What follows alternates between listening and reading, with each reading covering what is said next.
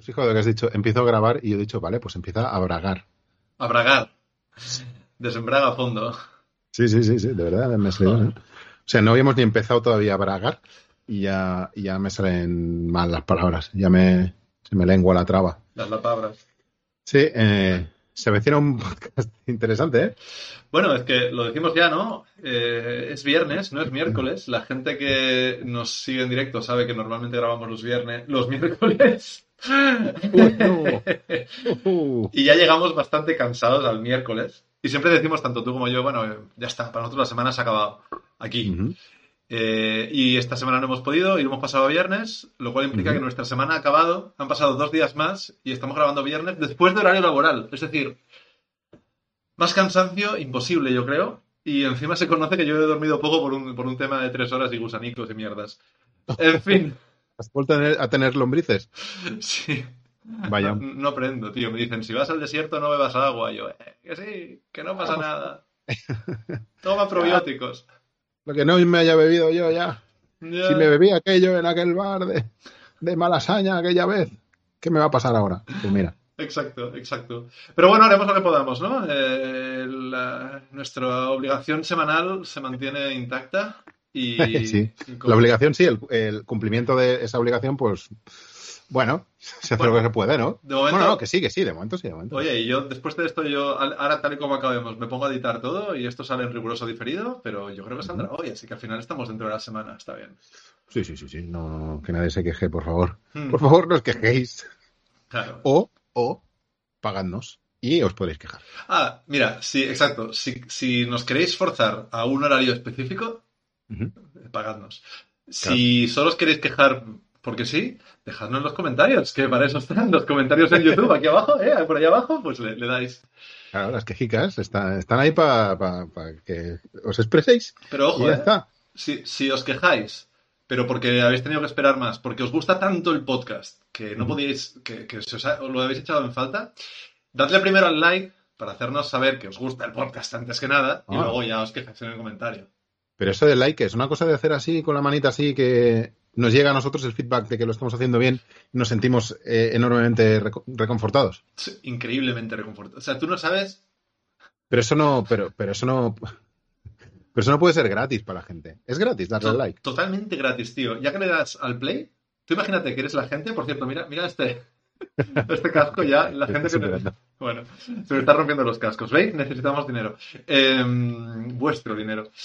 La gente que le da al play, que ya le ha dado con el botoncito, con el dedo y clac, clic, play, pues uno más, clic. Y y le da al like, tío. Así de fácil, así de fácil. Ya, y pero, y entonces, pero gratis, y pero que reciben a cambio ellos entonces de hacerlo. Nada, la, la paz mental y, y la, la felicidad de habernos, de habernos ayudado a ser mejores personas. Estos somos nosotros sin likes.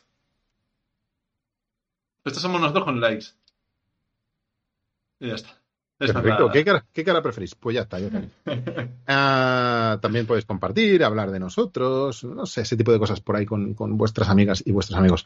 Eh, oye, ¿le damos al programa ya, al botón de la programación o qué? Venga, ¿Qué te parece? Tengo una luz de mierda, ¿no? Como siempre, eh, en realidad. Pero espérate, déjame intentar. Ah, hombre, hizo la luz. Peor, ¿no? Me imagino a la gente que aún nos escucha, porque también estamos en formato audio exclusivamente. Podéis seguirnos también por ahí. Eh, Y todas estas gracias de mi- mis cascos que se rompen, tu luz que se enciende. Esto, esto gana, gana audiencia, Claro. audiencia Hombre, auditiva. Os lo, está- sí, lo estás perdiendo, la, la experiencia IMAX de Fumorama, la experiencia en 4D. Por favor, está muy bien que nos escuchéis con el audio, ¿no? Pues me voy a correr, voy a, me voy a poner a fregar los platos, voy a, voy a poner al niño a dormir, pues te pones el, el, el podcastillo, ¿no? En la, Mm. en la orejilla y ya está. Pero luego lo que podéis hacer es venir aquí y vernos nuestros, nuestros jetos morenos. Eh, ¿Dónde? En YouTube, ¿no es? ¿Era en YouTube? YouTube Famorama, YouTube Famorama. Lo mismo que hacéis en vuestra, en vuestra aplicación de podcast habitual, que es poner Famorama, pues lo ponéis en YouTube y es lo mismo, pero con caras bonitas y sonrientes y ningunos ojos cansados ni nada. Estamos, estamos Y- maravillosos. Y algo más, aparte de caras únicas y sonrientes, clips, porque también podéis ver clips. No hace falta que veáis los programas enteros, hay clips eh, recortaditos, eh, formato sección, hay vídeos exclusivos para YouTube, ¿no? Todo eso no está en formato audio. Los que, haciendo- por cierto, los que estéis viéndonos ahora, antes de mañana, sábado, exclusiva, eh, creo que mañana o pasado. Bueno, yo qué sé, este fin de semana vamos a publicar otro clip exclusivo que no está en ningún otro sitio, eh, que se ha currado Xavi y que es de los mejores videojuegos indie, o no, los, los videojuegos indie más esperados del año. Ojo, ¿eh? Sí, sí. Te corrijo dos cosas. Primera, nuestros videojuegos indies más esperados del año, Sí. ¿vale? es un mat- un matiz. Y segunda cosa, ¿cómo que me lo curro yo? No lo hemos currado los dos, que al final has hecho más, más trabajo tú que yo, con, con la edición y el montaje y todo. Bueno, pero la chicha, la chicha está en el, en el, en el La vídeo. chicha, eh, la chicha es todo. Iba a decir en el todo. pero tal. Fondo y forma, nada, nada. Aquí todo, va todo junto. Bueno, pues que sí, que ¿cuánto hace que hemos dicho que empezaríamos? No hemos, hemos empezado todavía. Ya, ahora, pues que ah, estoy intentando evitarlo porque ahora no sé qué hacer. ¡Ahora!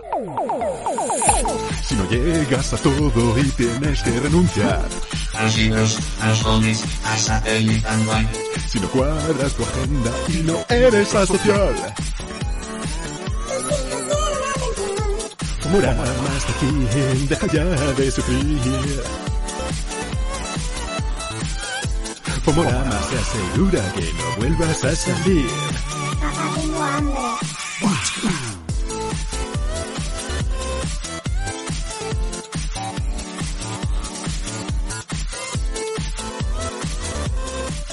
No sabía qué hacer, si meter la cabeza, la cabecera o no, pero ya le he puesto. Vale, pues hola, ¿qué tal? Eh, inicio, inicio oficial, solo llevamos cinco minutos de charla, o sea que, oye, ni tan mal, estamos haciendo nuestros récords. Eh, ya sabéis, Xavi Roldán, ¿qué tal? ¿Cómo estás? ¿Qué pasa, Carlos Giacomelli? ¿Cómo estás tú? Eh, Yo creo que la gente, como ya ha visto lo de antes y ya sabes cómo va, ya sabéis cómo estamos. Que ya, sí, claro, hombre. Así que ya sabéis, cine, series, vídeo, juegos, cómics, eh, libros, eh, un poquito de, de cada cosa. Aquí esta semana no sé muy bien qué va a haber todavía, la verdad. Al menos videojuegos y películas seguro. Creo que hay bastantes películas en nuestro menú. Eh, con- cuantas, sí, un puñete, ¿eh? Hay un buen puñete, pero es que está el cine, está el cine agitado. Están, están Mm. las aguas cinematográficas agitadas. Llega uno de los grandes estrenos del año en cine. Y, y- y no, y no es, y no es Dune. Pero bueno, no adelantemos acontecimientos. Anda, anda, pensaba que estás hablando de. Pensaba que estás hablando de Dune. ¿De cuál estás hablando? No, de una de las que seguro que hablamos hoy, que es eh, Totem.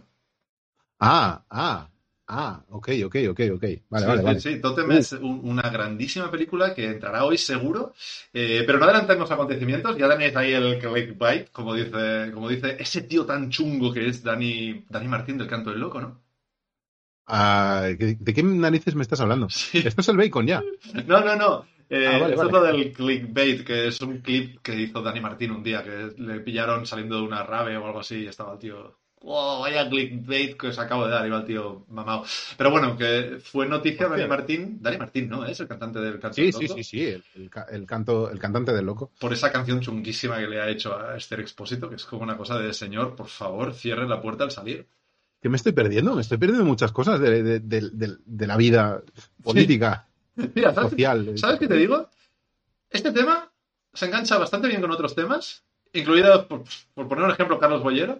Vamos a hacer un poquito un cambio de cosas. Vamos a dejar los héroes y villanos para el final del programa, porque hay bastante tela que cortar. Recuérdame que te hablé de lo de Dani Martín, que también, que también tiene chicha. Vale. Eh, pero bueno, ¿qué te parece, tío? ¿Empezamos con un efecto bacon?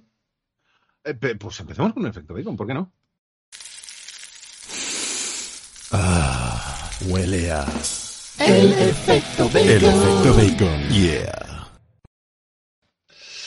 Efectivamente, el efecto bacon, nuestra sección eh, inaugural, de hecho, ¿no? Siempre, siempre hablamos, siempre hablamos con, abrimos, joder, hoy va a costar con el efecto bacon Ajá. y juraría que hoy me toca a mí. Espero que sí. Sí, porque No, no, yo, yo tengo alguno preparado. No, no las tenía todas y tengo alguno preparado. yo tenía alguno, pero, pero como la, la, mm, actualidad eh, se, se premia en este programa, Ujú. he pensado en uno que en verdad, conforme lo iba haciendo, en la mayoría de casos ni siquiera he tenido que, que googlear demasiado. Así Ujú. que lo vamos, a, lo vamos a decir ahora y ya sabéis, eh, tenéis que unir a, varias, a dos personas eh, con los grados de separación. Xavi también tiene que hacerlo en este caso, la semana que Mm. viene me tocará a Mm. mí. Sí. Al final del programa lo desvelaremos. Desvelaremos cómo se puede unir Vale, venga. a Dale. Sí, Zendaya sí, ¿eh? fácil. eh, con Buñuel, Mm. con Luis Buñuel. Vale, Yo creo No. que hay, no juego. Sí, yo creo que hay alguna opción más de la que yo he buscado, pero me ha ido saliendo así natural. Eh, pero, claro, hay que tener en cuenta que Zendaya es noticia esta semana porque se ha estrenado Dune 2 Ajá. Y yo lo he hecho eh, uniéndola con una de las un- uno de los actores o actrices de Dune 2, que yo Vale. creo que se sabe quiénes son con independencia de que hayas visto. Sí. Bardem, sí. Pero claro, no he pensado en Bardem y luego he pensado, calla, Ah. con Bardem pues probablemente sea más fácil. Ah, ah, ah, ah, espérate, espérate, no es Bardem, no es Bardem. No, no, yo me he ido, me he ido lejos, ¿eh? Me he ido a tierras nórdicas. Ah, la, la... Rebecca Ferguson. No, no, no, no, no, no. No, no, no. Pero no hay nadie más nórdico que Rebecca No, no, no, no, me he ido a tierras nórdicas en el recorrido. Eh, es un- una pista. Es uno de los nuevos protagonistas, una de las nuevas, una de las nuevas actrices de Dune 2. Es decir, no Sí. salía en Dune 1. Florence Pugh. A lo mejor no, a lo mejor es otra. ¿Hay más? Sí, hay más. Eh. Y, y la otra hizo una película muy nórdica, muy nórdica, muy nórdica. Ajá. Y por ahí me he ido yo para volver, para acabar entrando en Luis Buñuel. Eh, vale. Eh, Ok, ok. Esta actriz eh, no tiene nada que ver con el efecto bacon, pero para que, por si acaso mm, eh, estamos un poco perdidos, en breves volverá a hacer noticia porque protagonizará otra película de acción y aventuras en el desierto, mm, con ambientada en un futuro distópico, eh, pero con más coches y más eh, polvo. Ah, Anya claro. Taylor-Joy. Correcto. Sale The Northman Eh, esa es la peli nórdica. con con Vampire Bill. No, Vampire no, el otro, ¿no? El otro, el otro. Vampire Eric. Sale con Vampire Eric. Tía, ¿cómo te puedes acordar de eso, tío? No sé. Fue la... Veo. ¿Cómo me Eh, puedo acordar de esto y no acordarme de, de, de cosas que hablamos tú y yo de un día para otro? No Sí, lo sé, sí. tío. Porque la, la senectud es lo que tiene. Eh, vale, ok, bueno, pues no sé, no sé. De- de- tiraremos de ese hilo de alguna de, de ese hilo. Tira de este hilo, pero sin irte mucho de The Northman, intenta pensar más en, eh, en, eh, en otras cosas nórdicas que aparecen por The Northman. Y ahí lo dejo. Cosas nórdicas. Sí. A Bjork, Que eh, ya te lo, estoy, Que que lo trabajó- está resolviendo. Calla, que lo que está trabajó resolviendo. con Lars von Trier, Eh, sí, que trabajó con Catherine Deneuve. pues ya está. Pues ya no hace falta ¡Oh! resolver. ¡Huela! El juego a tomar por culo. Ya está. Bueno, Bueno, pues... pues responded. ¿qué va? Vale, vale, vale, vale. ¡Huela! Esto nunca había pasado, tío. Muy ¿Qué bien. había pasado? A ver, que me has ayudado. Quiero decir, Bueno, pero joder. Yo, yo, a ver, me has ayudado para llegar a tu versión. La mía era tirando por Bardem. Quiero decir, si no me hubieras dicho nada, yo habría dicho, vale, Dune, Bardem, no sé qué. Eh, habríamos llegado, de alguna manera u otra. Pero, pero sí, sí, sí, sí, sí. Hostia, bien. hostia, hostia. Salía Bjork, que, que me, que me acuerde que, sal- que salía Bjork en Northman también tiene un punto, ¿no? Porque no salía mucho. Salía Ya, pero yo recuerdo más la aparición de Björk que otras apariciones en Northman, ¿eh? Que prácticamente la mayoría, por cierto, de apariciones. No, yo a Anya Taylor-Joy lo he dicho por decir. Mm. Porque sí, por, por Mad Max. Y he Exacto. pensado, sí, bueno, no me acordaba mucho de si salía ahí. Bueno, bueno, no, no está mal, ¿no? No está Xavi, mal. muy bien, muy bien. Necesitabas una victoria, también te digo, ¿eh? Esta ha sido victoria aplastante, ¿eh? Esto... Ya, ya, ya, ya, tío. Es que Muy malo este juego, joder. Bueno, bueno, bueno. Pues nada, esta vez no lo revelaremos al final. Eh, bueno, Catherine Deneuve hizo algo con Buñuel, no lo vamos a... Sí, hizo... hizo Bendeshur. Eh...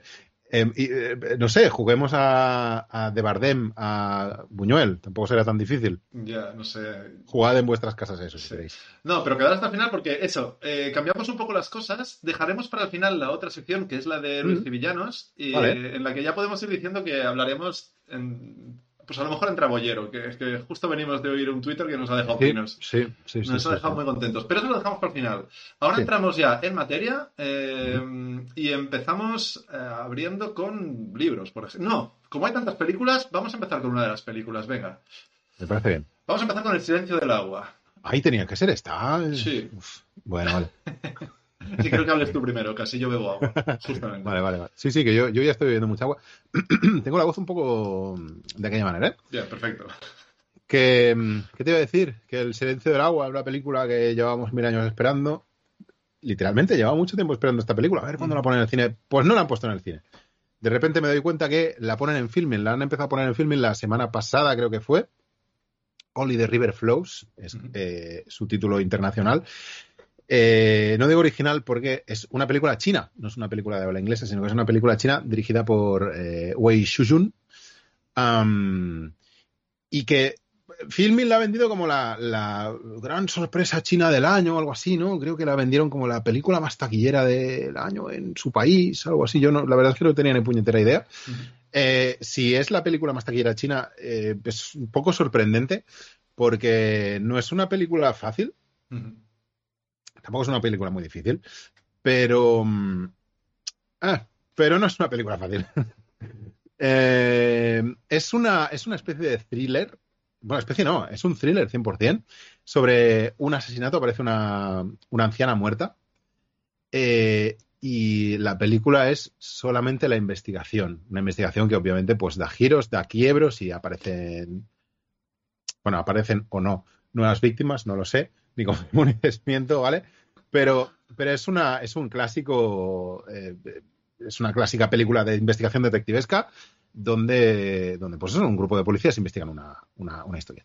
Entonces, lo guay de la peli eh, es, eh, es como que en, en realidad la investigación política es un poco una excusa para, joder, estamos en China y, y estamos en una China, en la China de los años 90. ¿Vale? La peli pasa en los años 90 y entonces lo que hace la película es reflejar un poco eh, ciertas eh, carencias sociales, por así decirlo, ciertas, no carencias, pero mm, ciertas cosas sociales un poco, un poco chungas. Pues habla de la soledad, habla de, la, de cierta precariedad de, de algunas instituciones, de- del sistema sanitario, por temas, de, la, de la corrupción, un poco, de, de- no tanto de la corrupción como de la torcedumbre, ¿no? De la justicia, ¿no? De cómo la justicia a veces está un poco eh, chololulu. Eh, y de un poco de los ambientes cutres de, de- de todo esto. Quiero decir, no, es una película sin glamour, una película de polis sin glamour. ¿Vale? Son unos polis, el, el, el prota es un tipo que se pasa toda la película por ahí paseándose con unas chaquetas, estas chaquetas de piel tan de los 90, Todo este rollo así como muy noventero. Es este rollo, ¿sabes? No es, no es una peli con glamour, todo lo contrario. Pero está muy chula precisamente por esto, por esto y por cómo refleja todos estos ambientes con una puesta en escena como muy seca, eh, pero también como muy mm, busca- un poco buscadamente cutre y buscadamente antigua. Parece una peli un poco de los años 70. Tiene este celuloide como muy duro, este grano como muy duro del celuloide, ¿sabes? Eh, creo que está rodada en 16, en super 16 milímetros, si no me equivoco. Con lo cual tiene, tiene este punto que acompaña toda una historia que es eh, fría, lenta, seca, eh, no contemplativa, pero sí, ah, pero sí áspera y árida, ¿sabes? Porque además de todo esto, pues habla de la vida del, del, del policía este, del, del detective que está investigando esto, de su vida personal con su mujer, que están buscando un hijo. Quiero decir, toca como bastantes palos de la vida cotidiana. No me atrevo a decir de la vida cotidiana china, porque tampoco sé yo tanto de eso, pero, pero bueno, aparentemente sí. Y lo mezcla con esta, con esta investigación y con los giros que va dando la cosa. Es una peli, tío, muy guay, muy fascinante, em, que ya te digo que aunque no cuente nada nuevo, pues lo hace de una manera muy, muy atractiva. Quizá no para todos los públicos. Eh, esta semana he hablado con un par de personas que me han dicho que la han visto precisamente porque Filmin se la, se la había vendido. Ujú. "Oh, es que la vi en Filmin que decían que la tenía, no sé qué, y me la puse y qué mierda de peli. ¿Vale? No es una mierda de peli, ni un poco. Me- a mí me parece una peli mm, de notable alto, de Mm. notable alto. Pero con esto quiero decir que no es una peli que pueda ser del agrado de todo el mundo, a pesar de que tampoco me parece una peli especialmente chunga, ni dura, ni antipática. ¿eh? Hemos visto cosas muchísimo más áridas que esta. Pero bueno, también es cierto que si la vendes como el taquillazo chino, pues eh, pues que no, que, no vayáis un poco con esa idea tampoco. Pero si vais, insisto, con idea de una peli como eh, hierática, ¿sabes? Como muy, muy seriota, muy tal. Seriota sin ser sin ser estirada, ¿eh? Ujú. No, es, no está afectada, ni muchísimo menos. No es una, una peli afectadita. Pero es una peli, ah, bueno, como oscura y tal. Eh, está muy bien, tío, es increíble. A mí me, me ha, me ha gustado muchísimo esta película. Tengo muchas ganas. Me gusta mucho lo que dices de filming, porque es verdad que a veces intentan, son como muy, eh, ojo, va, amor eterno a filming siempre, pero a Mm. veces mm, es como que se vienen muy arriba vendiendo, vendiendo sus pelis. Eh, lo- el truco, el hack, es ir a los comentarios. Ah, amigo. Porque ahí ves valoraciones en- y en este caso pasa de 8 y de 2. Y las de 2 son siempre, qué aburrida, no entendí el final, no sé qué. Entonces ya te, te sitúa un poco en qué tipo de película vas a ver. Porque efectivamente vas a filmar y dices, coño, un, un thriller policíaco al uso chino, que siempre vienen bien, siempre entran suaves, dura una hora y cuarenta, o sea que no es, no es un ex- excesivo esfuerzo, pero no, parece Sí, que es una peli un poquito más... Ahora que dices, por cierto, esto de no he entendido el final, es verdad que hay- tiene una parte, esto no lo he dicho, tiene una parte como onírica, como Mm. hay momentos de, literalmente de sueños, y hay momentos un poco de, de surrealismo casi que no sabes muy bien dónde estás. En, en este sentido también digo que es una peli no muy fácil. Eh, Filmin tiene una cosa y es que, afortunadamente para ellos, eh, es, creo, yo creo que es una plataforma bastante más de nicho que cualquier otra. Creo no. Me parece que es bastante obvio. Sí. La gente dice, ¿qué me pongo? ¿HBO, Filmin o, o Netflix? Bueno, vamos a ver, es que son cosas distintas. A pesar de que son lo mismo, son cosas distintas. Ah, porque Filmin está mucho más curado. No, ahora no, me- no quiero ponerme más snob de la cuenta ni nada, pero no es lo mismo Netflix que Filmin. Quiero decir, en Filmin, pues hay, hay una curación ¿no? mucho más palpable, se nota.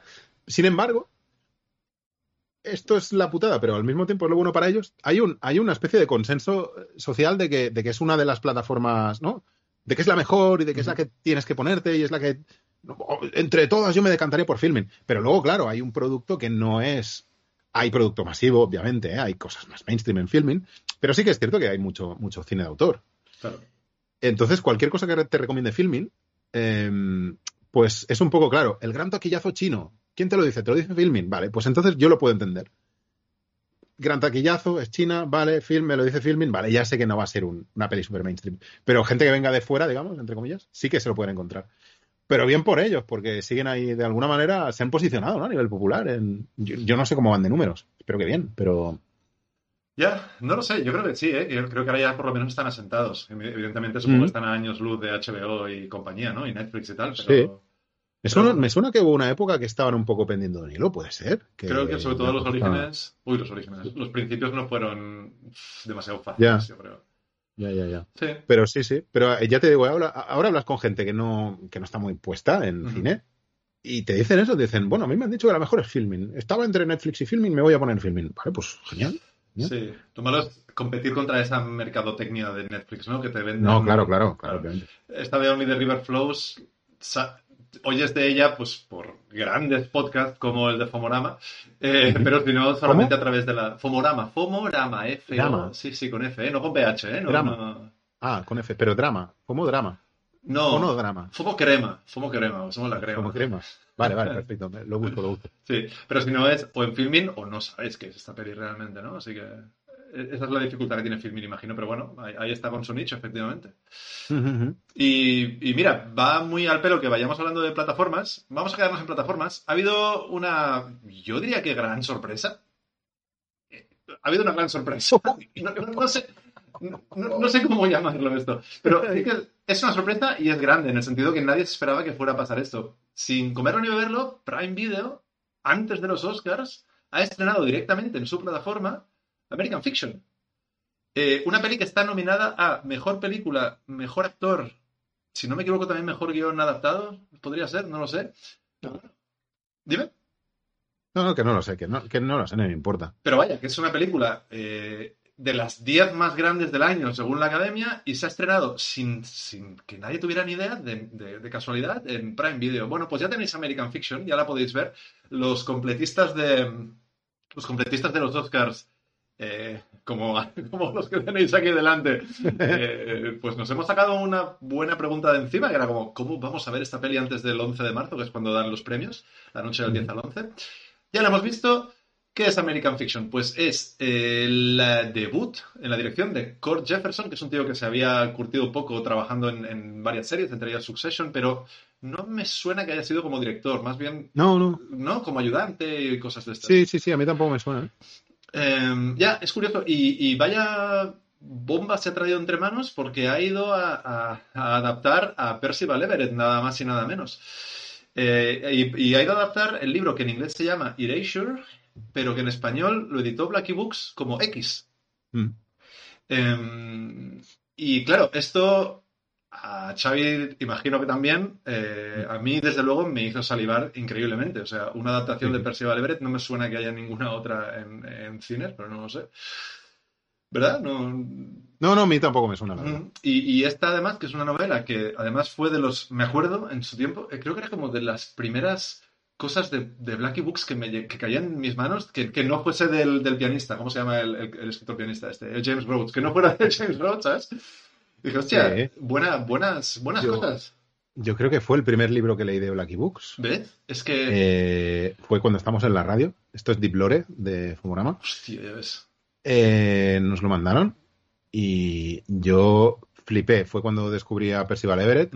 Em, descubrí a uno de los mejores escritores americanos en activo.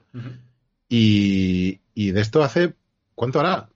12 años, por decir algo. Tranquilamente, tranquilamente. No lo sé, Sí. no lo sé. Pero fue un libro que a mí me, me petó la cabeza. O sea, a Mm. mí me, me, me turbo flipó ese libro, X. O sea, me pareció una auténtica genialidad, una obra maestra. Sí, pues como todo lo que escribe este tío prácticamente, ¿no? No creo que haya Sí, libro que sí. no... Sí, ninguno, para mí ninguno lo ha igualado, ¿ves? O sea, nunca, nunca he vuelto a encontrar eso que me dio X. Pero bueno, Mm. es igual, es un tipo que, que todo lo que escribe es oro. Ya está. Sí. Es increíble. Percival Everett es, es una puta máquina. Y entonces eso, había la curiosidad de saber cómo iban a pasar a la gran Mm. pantalla esto, ¿no? Eh, y ya digo, precedido con tanto bombo y platillo. Entonces, ¿de qué va la cosa? La cosa va de un, de un escritor eh, que es negro, pero que no le importa mucho la cuestión racial. Él, él cree que, al contrario, que todos estos libros que, que se aprovechan de la cuestión de, de- de- de- de los negros en América y tal y cual, y que se aprovechan del lenguaje y tal y cual, pues que no tienen ningún valor. Y él lo que intenta es evitar todo eso. Pero, pero evidentemente va a contracorriente y la realidad con la que se encuentra él, como, como todo el mundo, es que mm, el lector blanco cuando lee algo con el lenguaje de las calles y con negros y drogatas y no sé qué, pues le flipa. Y es algo que, eh, bueno, que por un motivo o por otro tiene que verse, con lo que tiene que verse enfrentado de la noche a la mañana, eh, encontrándose con pues escritores de esto y libros que se ve obligado a leer y que no le gustan y que intenta decir, oye, que esto no es literatura buena, joder, que la literatura buena no tiene que, no tiene que depender de, de- de las excusas sociales que, que la rodean, ¿no?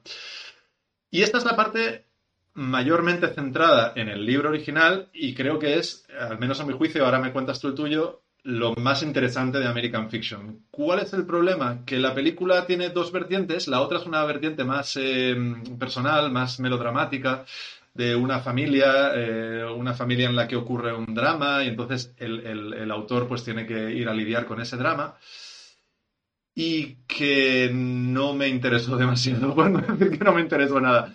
Me parece que es una película que tiene cara A, cara B. Cuando iba saltando de la una a la otra, mi cerebro también hacía una especie de momentáneo reset.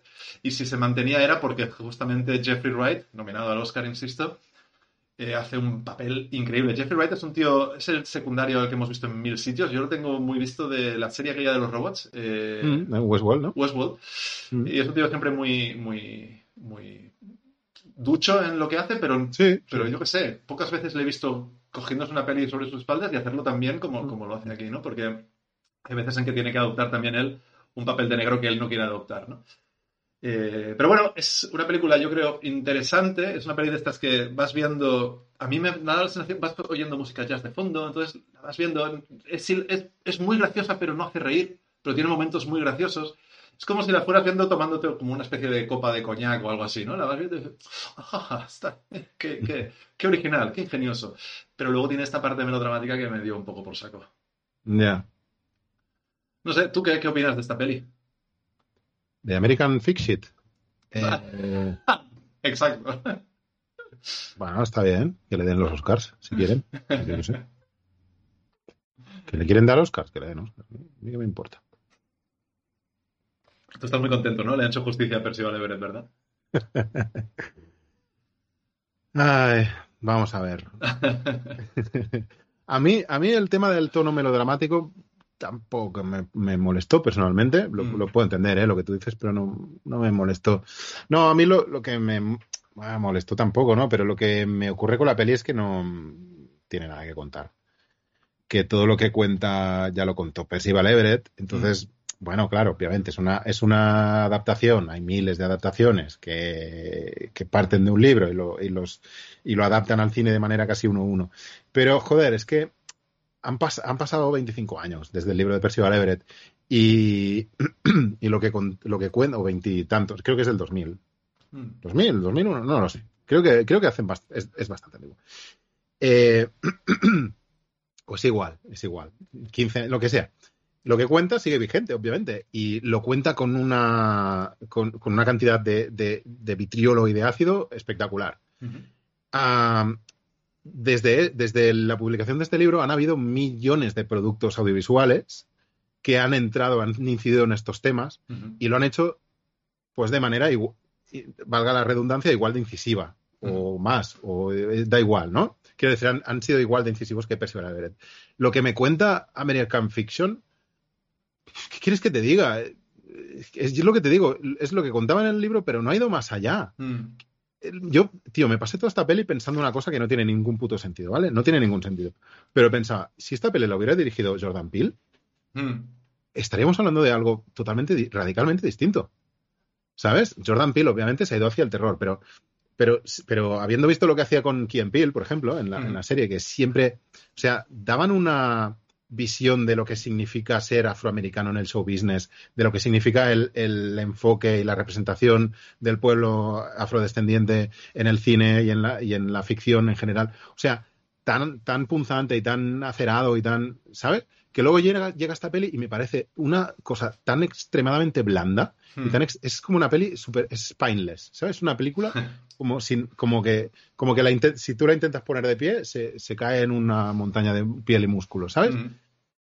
no, no, no, no me da nada, no me da nada. Y entonces, bueno, sí me da dos cosas, me da dos frases. Hay dos frases en la peli que pensé, tío, o sea, tío, miraros, es que, es que miraros en el espejo. O sea, hay un momento que, perdón, ¿eh? pero es así. Hay un momento que dice, eh, el agente creo que es de, de Monk, ¿no? El, el- el protagonista. Le dice, bueno, tienes que ir a hablar con un productor de cine. Y dice, ¿quién es ese tío?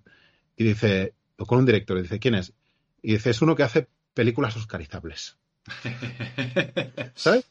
Sí. Películas de estas, de, escaso- de estas oscarizables. Y el tío le dice, y dice, dirigió tal película. Y Monk le contesta, no la he visto. Y el otro le dice, porque no estás lobotomizado. ¿Sabes?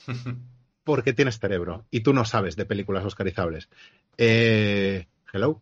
Ya. ¿Vale? O sea, y, y luego otra que va un poco por el, por el, que está un poco en esa, en esa línea, ya es con el director este, eh, y entonces Monk se está int- intentando, están adaptando su libro y tal, ¿no? Y está intentando como, como que pille los matices, ¿no? Como tienes que pillar todos los matices del libro. Y el tío le dice, a ver, mm, esto es Hollywood. Eh, en Hollywood no... En, Hol- en Hollywood no caben los matices, le viene a decir. ¿Sabes? En Hollywood, ¿sabes? Esto, esto no es un libro, estamos haciendo un libro, estamos haciendo una peli. Es decir, eh, va a ser muchísimo más floja a nivel ideológico, muchísimo más, ¿sabes? Muchísimo menos matizada, menos... Pues no sé si se oyen los gritos de fondo. Ah, sí. Pensaba que era yo. Digo, ¿qué está pasando? No, no, no, no. Eh, y, y es un poco, tíos, pues es que ya está. O sea, os estáis vendiendo vosotros mismos. Sí, es, es que esa, esa frase define la película exactamente. Esa frase que está hecha en, en relación al libro de Monk respecto a la peli ficticia funciona perfectamente para el libro de Percival Everett con la peli que estamos viendo. Eh, pu- pues chicos, no sé. Sí, sí, habéis acertado. Eh, La peli para mí es, es no es mala, no es una mala peli, tiene cosas interesantes. La interpretación de Jeffrey Wright obviamente es muy buena, como has dicho Mm. tú, pero me parece una peli tan floja que no merece la pena. Sí, sí. ah, ah, Entonces, eh, es un poco lo que, tío, cuando tira. Es, es quizás lo mismo, ¿no? Porque yo pienso, ¿pero por qué me estás hablando de melodrama ahora? Quizás lo que necesitaba la peli era, tío, continúa por esta vía, porque efectivamente, si no, no aportas nada, ¿no? Es como. Eh, Claro, continúa y explótala. Sí. Saca, saca algo de aquí. Porque. No, no, sí. no lances planteamientos de estos que ya conocemos, que ya hemos visto mil veces y que, y que es lo que decía, ya están muy desarrollados en ficciones posteriores. Sí, pero a la ¿qué es eso? Siguen molando, eso que tú decías. Que, o sea, a mí me seguía haciendo gracia, me parece genuinamente gracioso alguno de las cosas que Mm. ponen, pero si luego no las sigues es como, bueno, vale, pues hasta aquí.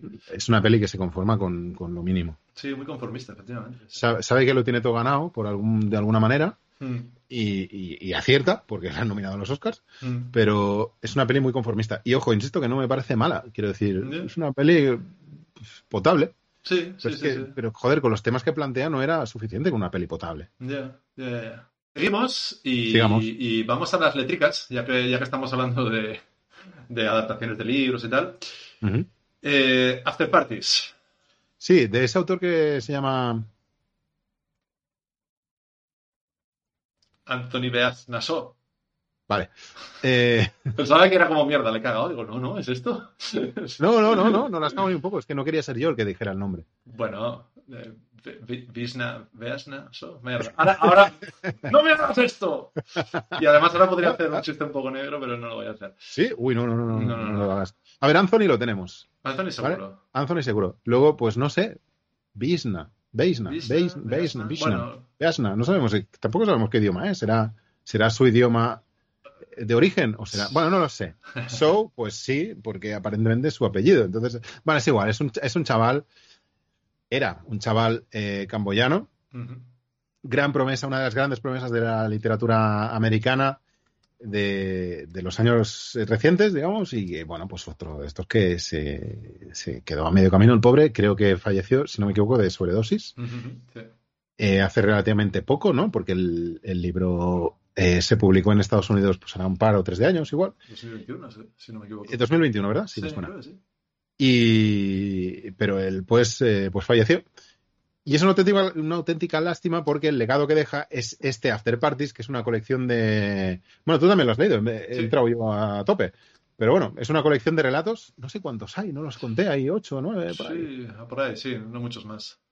Vale, pues una colección de relatos breves. eh, que, bueno, donde habla un poco de, de la experiencia, básicamente habla de la experiencia camboyana en, en Estados Unidos, más que la experiencia camboyana, la experiencia de las segundas segundas, terceras generaciones deben ser de camboyanos eh, o de americanos de ascendencia eh, camboyana. Am, y, y- y- pues eso, de la vida de, de los, de los jóvenes, pero también de la vida de los mayores, especialmente de los bastante mayores, eh, en, este, en este entorno.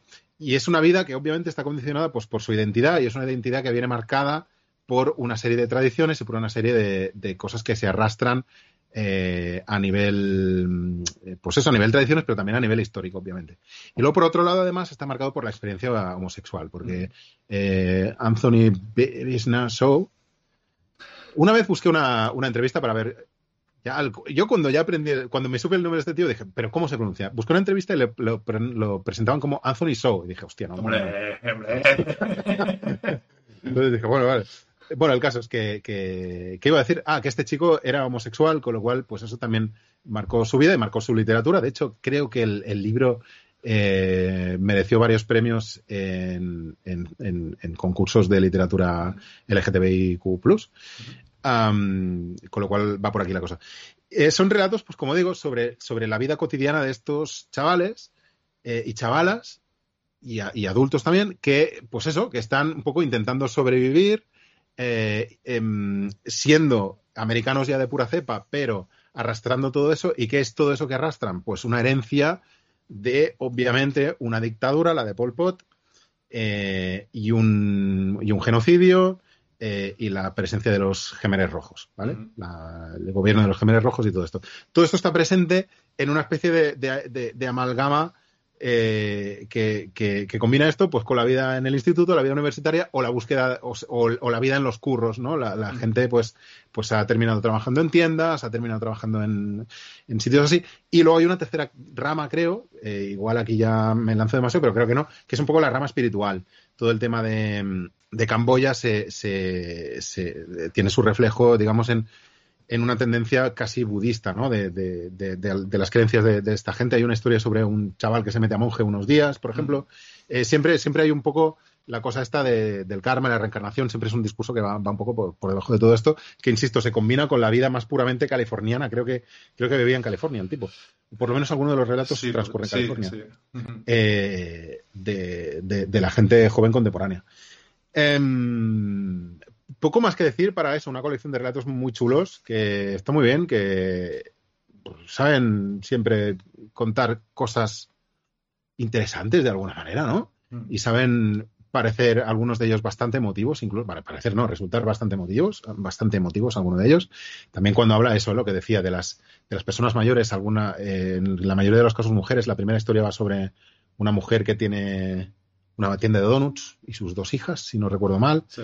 Luego también hay una historia sobre una mujer mayor eh, que es cuidada por una enfermera, ¿no? En una, en una residencia de ancianos. Quiero decir, Mm.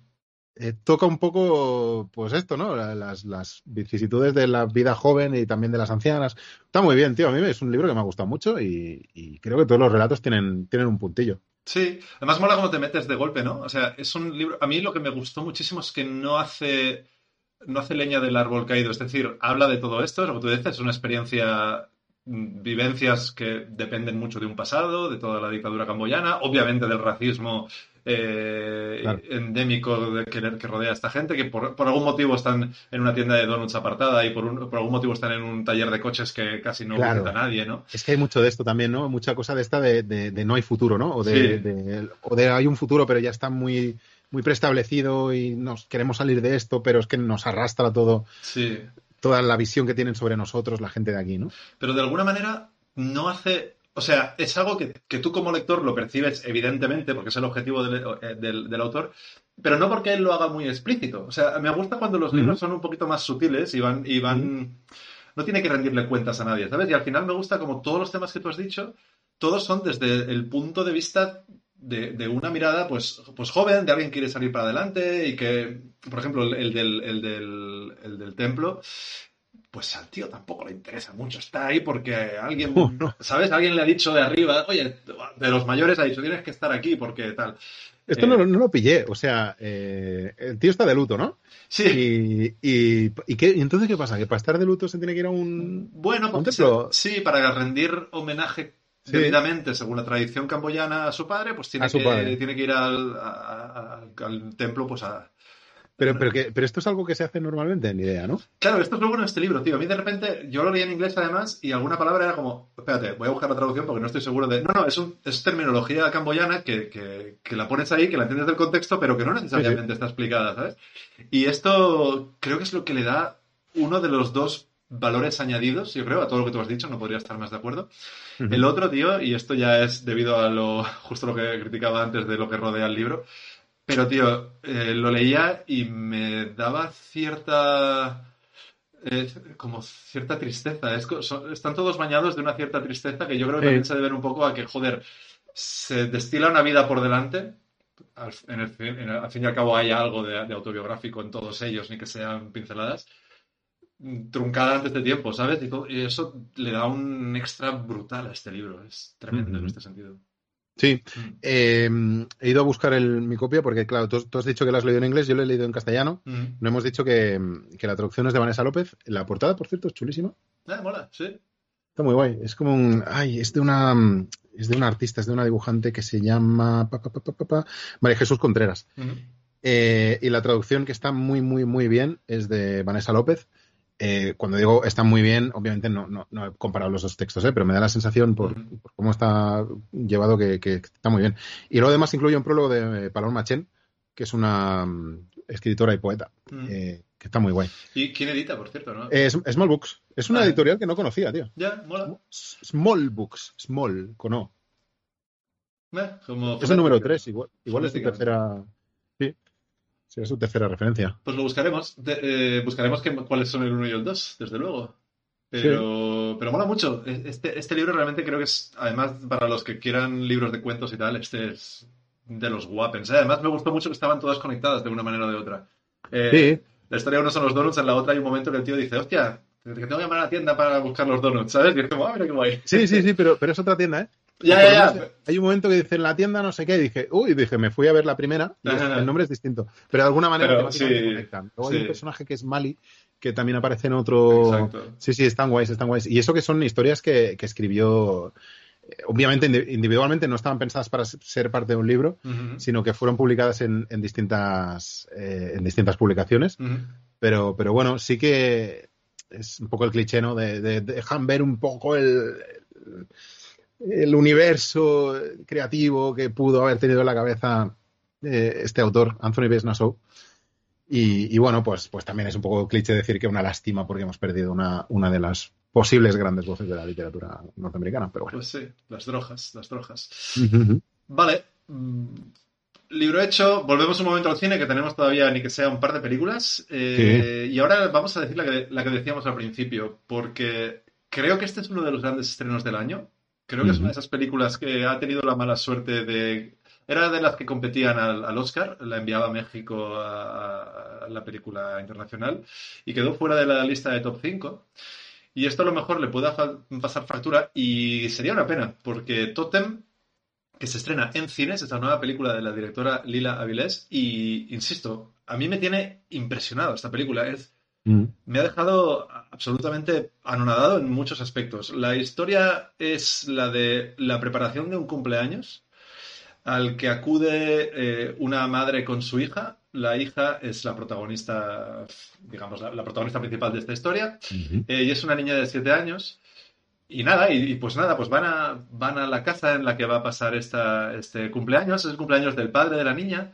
Pero no, no es tan fácil ver al padre y es que resulta que el padre está enfermo.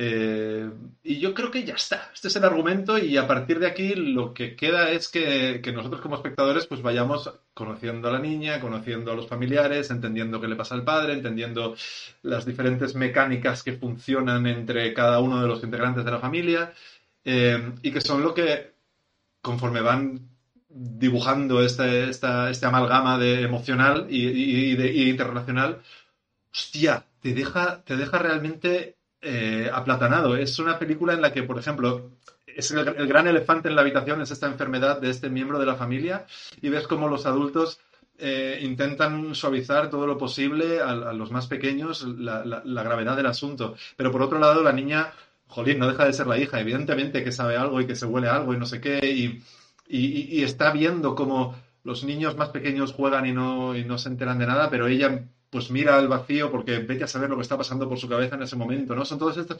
Es una película de, de, de mensajes soterrados, de sutilezas, de silencios, de, de miradas perdidas al vacío, de, de- incluso a nivel audiovisual, como es una película muy luminosa porque no deja de ser una preparación de una fiesta de cumpleaños, pero tremendamente oscura. Las sombras son como muy oscuras. La- hay como, no sé, juega con los espacios liminales, por así decirlo, ¿no? Hay veces que, que da mal rollo cuando no debería, ¿no? Y de, cier- de cierta manera, tirando de, insisto, mucha sutileza, yo, sutilidad, sutileza, no sé. Hay, Sutileza, ¿no? Sutileza, ¿verdad? Sí, yo creo que sí. Es como la típica, parecería la típica película, otra más, sobre, sobre la enfermedad en una familia de clase medio baja, latinoamericana, tal y cual. Pero qué diferente es, tío, qué inteligente, cómo, cómo, cómo, te, cómo te atrapa desde los sentidos más que desde lo explícito. Casi no se dice nada de lo que, de lo que está pasando, hasta bien entrada la película. Eh, pero qué... Hostia, cómo lo captas y cómo lo captas emocionalmente, ¿no? Em, mola además que la peli es en cuatro tercios como, yo qué sé, los cuatro tercios a veces los usan para darte más calor, más de familiar, interno y tal, y a veces lo que hace es atraparte un poco, hay veces que te corta un poco la respiración la peli, no sé. Y, y sobre todo luego está la, la- la niña, que déjame que voy a, voy a mirar cómo se llama, Naima Sentíes, que hace un papelón impresionante, sobre todo cuando se le dedica una escena en concreto en la que la intérprete crece de una manera brutal, hasta el punto que puedes encontrarte llorando sin que tengas que, yo, sin que la escena te esté pidiendo llorar, ¿sabes? Pero es que es increíble lo que hace ella. Y al final es un poco esto, tío. Me gustó mucho que viniendo de México, que siempre, ya sabemos que la, la historia de México, cómo tratan pues la enfermedad o la muerte o la vida después de la muerte o tal, este contraste, ¿no? Siempre hemos tenido este contraste entre fiesta, el Día de los Muertos se celebra y no sé qué, y aquí se está celebrando un cumpleaños, pero a la vez con este tema de la enfermedad de fondo, no sé, me pareció muy bonito, muy poético, muy, muy mm, arraigado, por así decirlo. Mm. Está muy bien la peli, ¿qué, qué- qué Ya. más puedo decir yo? Perdón. Pero no, no, al contrario, al contrario. Eh, es que no tengo nada más que añadir. De entrada también porque hace mucho tiempo que la vi, no me acuerdo mucho, ¿no? Pero, pero qué bonito que te ha quedado, tío. Mm, gracias, gracias. Es que, tío, sí, sí. ya te digo que la tengo y, y luego me fui a mirar cosas, tío. Es que realmente cuando te obsesiona una peli así y la vas a mirar, hubo, hay escenas, tío. En la primera escena hay como hormigas en una pared. Y la película acaba con esa misma pared, con un plano que dices, ¿por qué? Y al final es como te está diciendo un poco como que la vida de alguna manera se abre camino. a su man- No sé, es que es preciosa, tío. Es que tiene tantos detalles y tantas cosas tan bonitas. Uf, comienzos, finales, alegría, muerte. Maravillosa, maravillosa. Creo que realmente esta sí que es la película que habría que ir a ver y que hay que ver en pantalla grande, tío. Me parece muy guay que la estrenan en pantalla grande. Sí, sí, sí, sí. Genial, pues yo. Bueno, claro, decir- no sé es mucho decir que, que intentaré ir a verla en pantalla grande, pero, pero sí, sí, sí, la verdad es que es una peli que molaría volverla a ver en pantalla grande. sí, señor. Sí, sí. Am, vale, se estrena ya, ¿no? Hoy, ah, Hoy mismo. esta semana, pues, sí, no sé. Eh, Que no sé cuándo estaréis escuchando, viendo esto, pero fíjate, el viernes 1 de marzo, ala, ya está. Esa, esa, esa. Eh, en cines eh, de toda la península, de la piel de toro. ¿Qué más? ¿Qué más? Eh, Hostia, pe- perdona, es que me sabe mal, ¿eh? Que me he quedado en plan, pues vale, no sé, no sé qué más decir, pero es que te ha quedado muy bien, muy redondito, tío, no tengo nada más que aportar. Es genial, la película es muy buena. Pues ya está, estamos de acuerdo. Este tiene el sello Seal of Approval. Eh, Está así. Y ahora, en cambio, pues mira, te paso la patata y te pregunto Sí. sobre otro estreno. eh, que mira, no sabíamos si la íbamos a poner esta semana o dejarla para la que viene. Eh, yo quiero saber qué piensas de Dream Scenario. También se estrena hoy, en. No, no, no, yo quiero saber qué piensas tú de Dream Scenario. Creo que no te gustó mucho, ¿no? No, sí que me gustó, sí que me gustó, pero luego un amigo de Fomorama me dijo, oye, ¿Sí? pero que me han plagiado. Y entonces fui a, Hombre, no. fui a ver lo- el, el corto y dije, coño, pues un poco sí. Y, y entonces me quedé un poco con la duda de decir, hostia, a lo mejor no es tan buena esta peli. Va, espérate un momento, espérate un momento. Mm. Eh, ¿quién- quién- se puede decir el nombre de este amigo? Sí, vale, sí, que coño. Eh, Carlas Turrens, ¿Vale? director. ¿Cómo se llama su corto? Eh, de hecho, está en casorrels.com, soon to be called fomorama.net. Pero de momento en casorrels.com. Creo que está por ahí. Si buscáis Frequence en inglés, frecuencia Ah. en inglés, es un corto cuya premisa es exactamente la misma, que es la de un tío que de repente se empieza a aparecer randomly en los sueños de gente que no necesariamente le conoce. Y entonces eso, que parece una comedia al principio, poco a poco se tuerce y se acaba convirtiendo más que nada en una, em, pesadilla. Entonces, la resolución de Sequence ya tira por terrenos más de gore y tal, es decir, llega un punto en el que sí que se bifurcan, pero la premisa es tan parecida y el tono al principio es tan parecido que me quedé un poco dudando. Me quedé un poco dudando. Pero bueno, al margen de eso, la película sí, me hizo bastante gracia. Em, Bueno, espérate, es que te iba a decir, ¿y si no hablamos de ella? Como, como, como muestra de solidaridad hacia, hacia Carlas Turrens. O sea, quiero decir, si él cree que le han plagiado, a lo mejor le han plagiado de verdad. Hablando de plagios, bueno, luego hablamos de plagios. Eh, un acto de resistencia. sí, No lo sé, tío, no lo sé. eh, me sabe mal. Ya has dicho un poco de qué va. Sí, pero... Es esto con, con Nicolas Cage. Bueno, déjame decir una cosa que no sé si está en el corto de Turrens, que a mí me parece de lo más interesante, que no digo que, que su corto no sea interesante, ¿eh? Mm, pero a mí lo, lo que me parece interesante no es solo la premisa, es un tío que se empieza a aparecer en los sueños de todo el mundo, aunque nadie le conozca, aunque la mayoría de gente lo... sino que en los sueños no hace nada. O sea, está, impas- está impasible, está... no ayuda, no Mm. ayuda. La, el- la peli empieza... va- Vamos a... Sí, hable- hablemos de ella, porque tú, es, es hay. Bueno, vale, vale, vale, vale. Voy a destripar literalmente el primer, los primeros 30 segundos de la peli. Y es que la eh, una chica, una joven, una adolescente está en el jardín, ¿no? Y empieza como a flotar, ¿no? Empieza, Mm. no, empiezan a caer cosas o no sé qué pasa, no, no me acuerdo qué pasa. Pasa algo malo. Y, y al lado está Nicolas Cage, que es su padre, y se lo mira y no hace nada por evitarlo. ¿Vale? Entonces la chica al día siguiente le dice, joder, papá, soñé contigo y pasaba esto y no hacías nada. Y el tío dice, bueno, era un sueño. Y, y- pero luego todo el mundo es lo mismo, hostia, soñé con usted y soñaba que me atracaban y usted lo miraba sin hacer nada, ¿no? Entonces, a mí este factor me hace mucha gracia. Entonces, eh, eh, a lo mejor han plagiado el corto y en cuyo caso, pues eso sería un problema. ¿eh? Pero bueno, este factor en cualquier caso me hace mucha gracia. Luego cambia la cosa. Pero de entrada es un tío, descubre que todo el mundo está soñando con él, de que es un tío que no hace nada, que no ayuda a nadie, que está impasible, mirando, mirándoselo todo con su cara de Nicolas Cage, de Nicolas Cage, señor, modalidad señor eh, maduro ya, eh, y esta premisa es muy graciosa. Luego la cosa, pues, pues sí, va en aumento, va en aumento. Eh, me callo, me callo. ¿Hasta no voy a dónde llegar? ¿Hasta dónde llegar? hasta dónde llegar, la de siempre, Ya. ¿no? Sí. Pero, mm, pero bueno, lo que sí podemos decir es que es una peli de Christopher Broccoli, que es el tipo que dirigió Sick of Myself, Exacto. una peli que ya os recomendamos aquí en su momento, y que además de Nicolas Cage tiene a Julianne Moore. Julianne Moore, no. No, Julian No, Nicholson. no. Julian, Ni- Julian. Nicholson, no. Sí, sí, sí, sí, sí. Hostia, Julian Moore. No, no, lo he dicho de, de corrido porque me lo apunté en la chuleta, Ajá, y pero no, es Julian Nicholson. sí. Julian Es esta- Nicholson. Dime, dime. Sí. No, no, iba a decir que es esta actriz que se, que se dejó ver tanto siempre haciendo papeles secundarios hace unos años. Sí.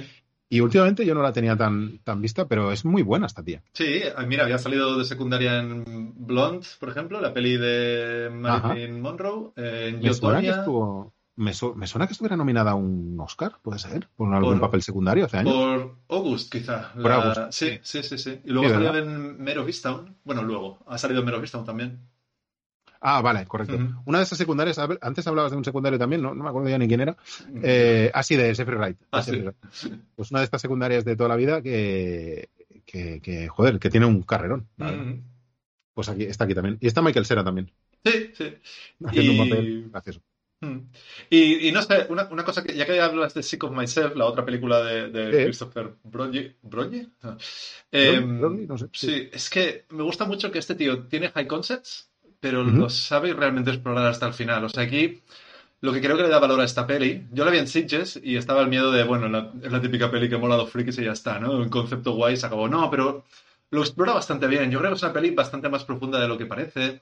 Eh, ¿Cómo te ves tú? ¿Cómo te ven los otros? ¿Cómo te ves en sueños versus cómo, cómo te ves en la vida real?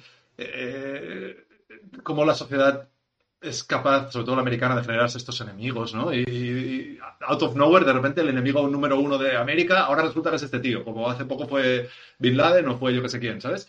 Em, Creo que hay muchas más reflexiones de las que parecen, o sea que al final creo que la peli... Habla también de. Sí, habla también un poco de la crisis del, del hombre intelectual, digamos, ¿no? Del, del académico y tal, de la crisis creativa, de la crisis de, de prestigio, eh, porque el tipo es profesor, si no recuerdo mal, ¿no? Es un profesor, pero que nunca ha escrito nada, o nunca le han publicado nada, o nunca ha acabado de escribir nada, que al final es eso, no hace nada en la vida real, ¿no? De ahí el conflicto. sí, sí.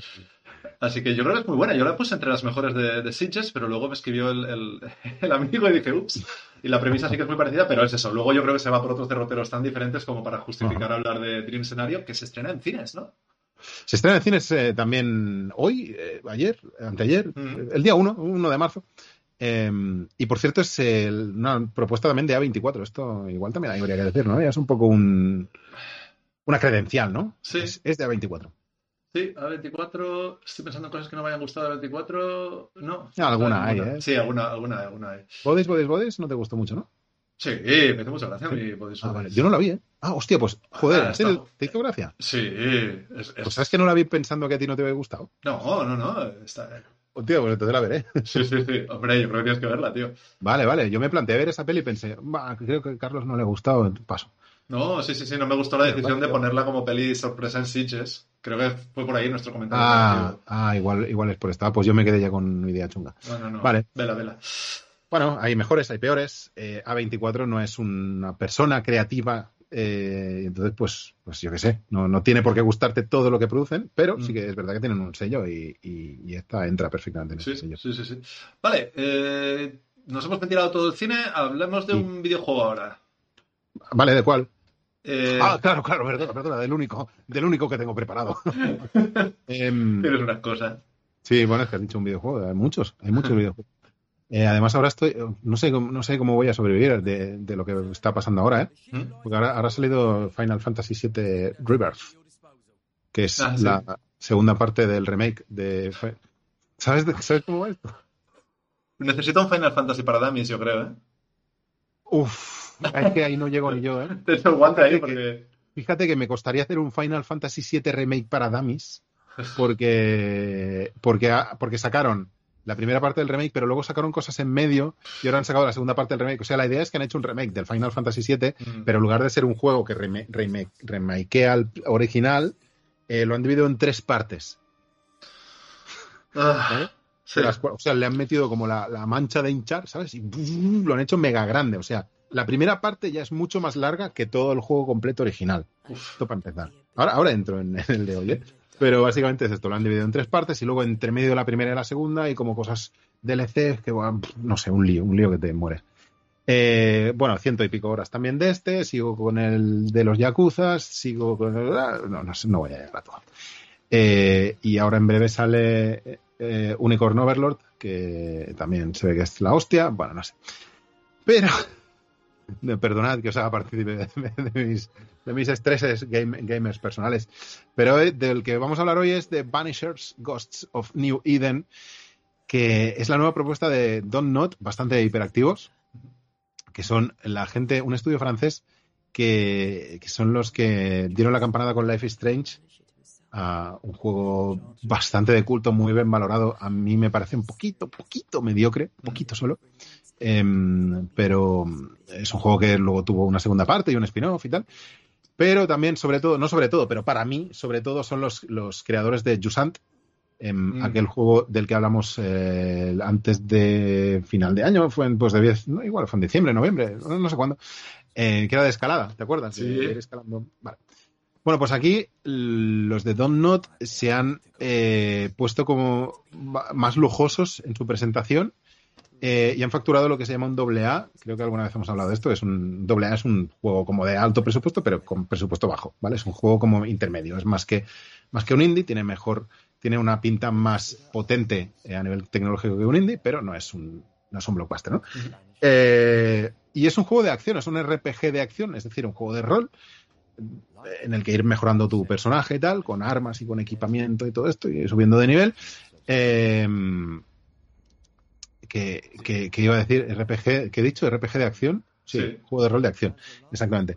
Eh, en el que interpretamos a em, una pareja de Vanishers, que los Vanishers, em, los subtítulos los subtitulan como desterradores, si no recuerdo mal, eh, son unos tipos y tipas que van por la vida eh, buscando fantasmas y, desterrándolos de nuestro mundo. Fantasmas que están vagando en la Tierra, los destierran o, lo- o los, destruyen o los hacen ascender, ¿no? Hacia, hacia el cielo, ya que, ¿sabes? La clásica de hostia, fantasmas con cuentas pendientes, este tipo de cosas. Entonces, ¿vale? Entonces interpretamos a una pareja de estos en, en el Boston del siglo XVII, ¿vale? Imagínate el rollo eh, brujería, ¿sabes? Demonología, el rollo. mm, ¿Cómo es esto? Eh, ah, eh, pues, pues este, este rollo de las hostia, es que me. Como santería o algo, no sé qué estás buscando. No, no, no, estoy buscando, estoy buscando el nombre de una, de un pueblo que es muy tradicional de brujas. Salem. Salem, Salem, Ah. ¿vale? Es un rollo Que Salem. no te, que no te salen. No me salen. Bien. Bien, en- el chiste, mal en la reacción. Ya, ya. Falta una reacción a la altura. Eh, que, bueno, pues este rollo, este rollo de brujas eh, de Salem y tal.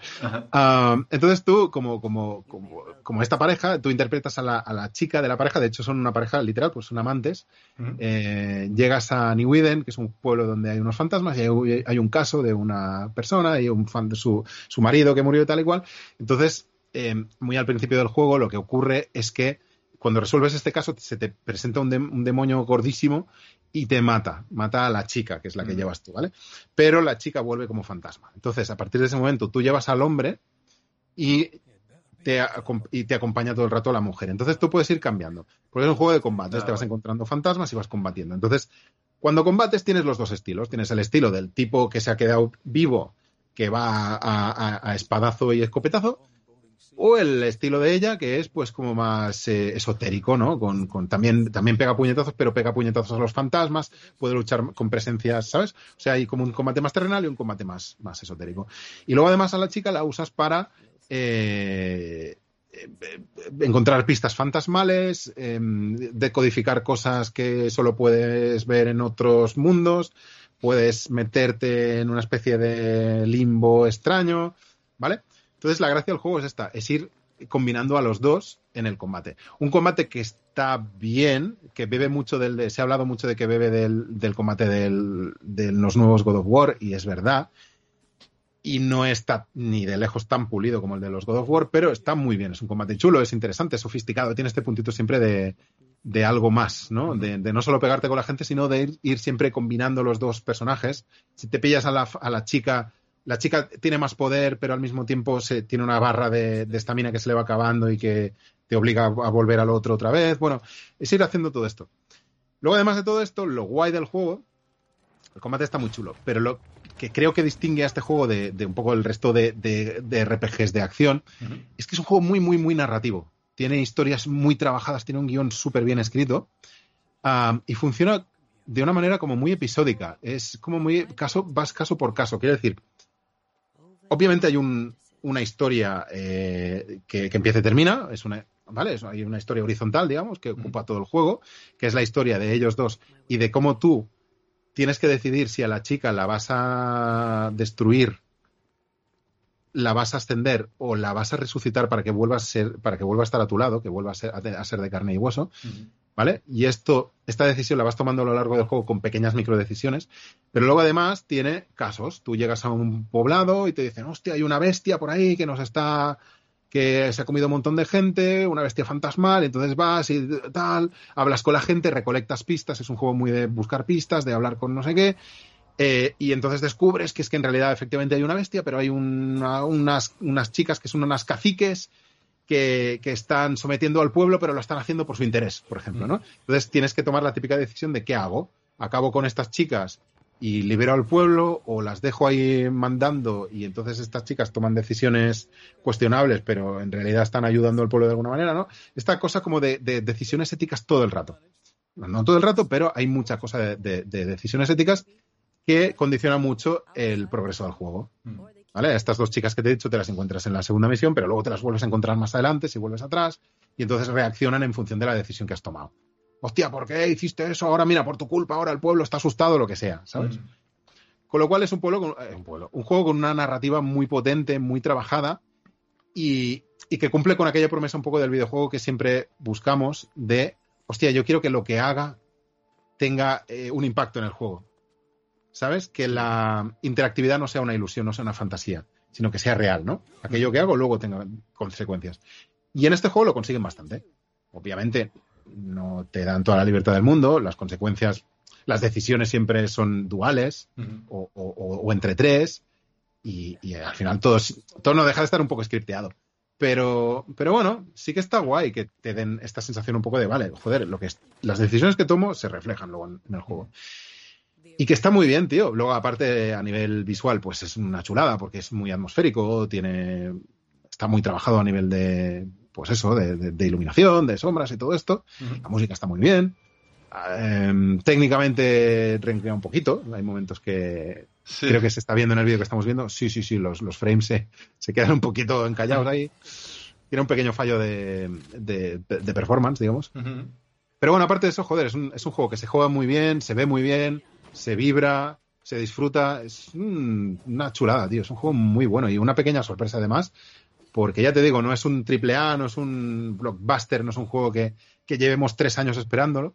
Pero bueno, ha sido una pequeña sorpresa muy, muy agradable, tío. Guay. Mola, tío. Justo el otro día me puse a jugar a um, The Witcher 3 porque, Mm. porque me lo recomendaste. Dios mío, Pero solo, ¿Has un po- empezado? pero solo un poquito. De momento he jugado relativamente poco. He jugado relativamente poco porque requiere bastante más esfuerzo mental de lo que... Yo venía de Prince of Persia. ya, ya. Eh... Bueno, ahora que lo dices, este tiene algo de Witcher 3, ¿eh? Tiene bastante de Witcher 3. este Es que le veo algunos puntos así a Sí. simple vista y esto que dices de las decisiones, justo otro día me preguntaba, oye, ¿realmente le importa a alguien que yo le diga A o B a la camarera que me está sirviendo la jarra de cerveza en The Witcher 3? O sea, realmente estas cosas siempre se dice que sí, que luego afecta y tal, pero pocas veces... Es mentira. Ah. Esto afecta mucho en los juegos de Telltale Games, Mm, que son eh, los que hicieron eh, Walking Dead, sí. ¿vale? Ahí sí que las, las decisiones tienen mucho peso.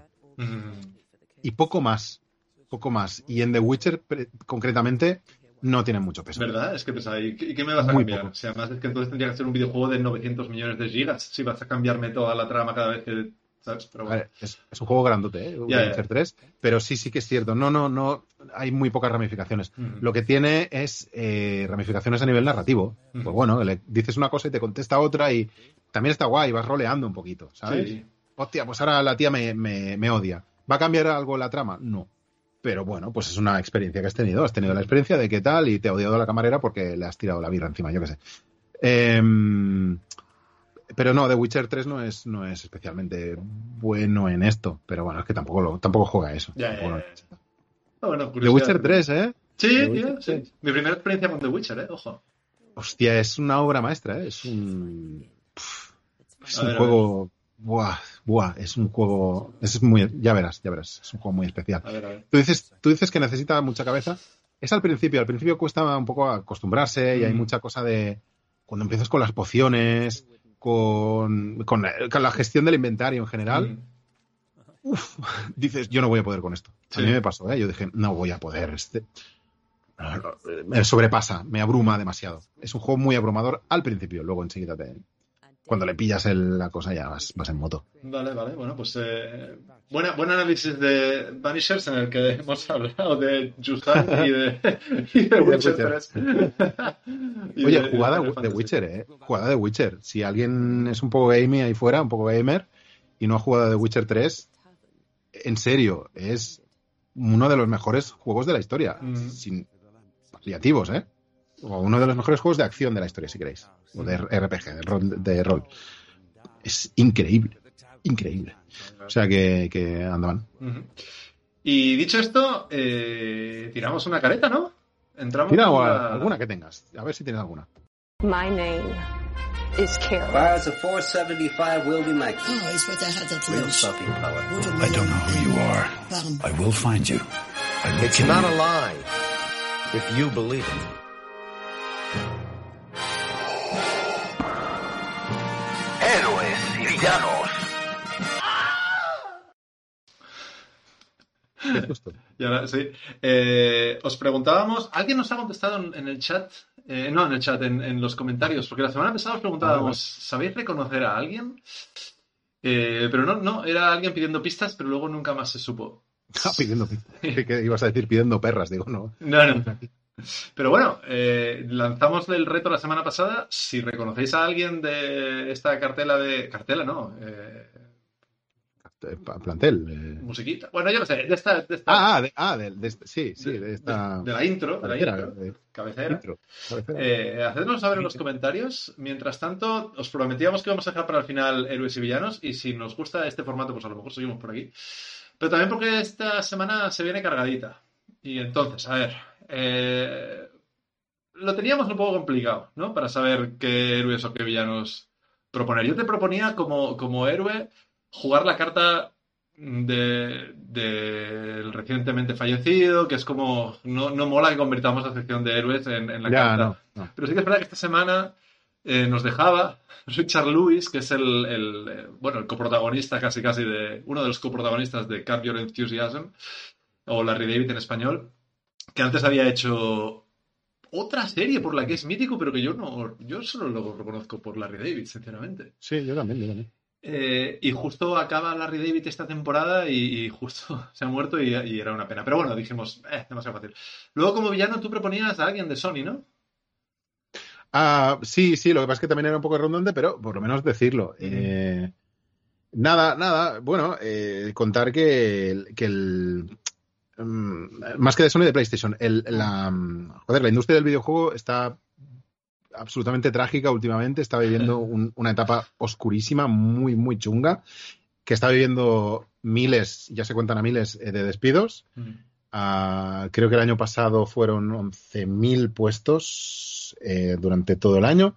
Y ahora, en lo que llevamos de 2024, no sé si van ya por 6, 7, 8, no, no me acuerdo cuál, cuál era el número, pero en dos meses y poco, tres meses casi, pues casi igualamos el número de la... Bueno, el caso es que eh, eh, paralelamente a esto está el CEO de PlayStation, Jim Ryan, que se jubila, el tío se piró, anunció su retirada hace unos meses.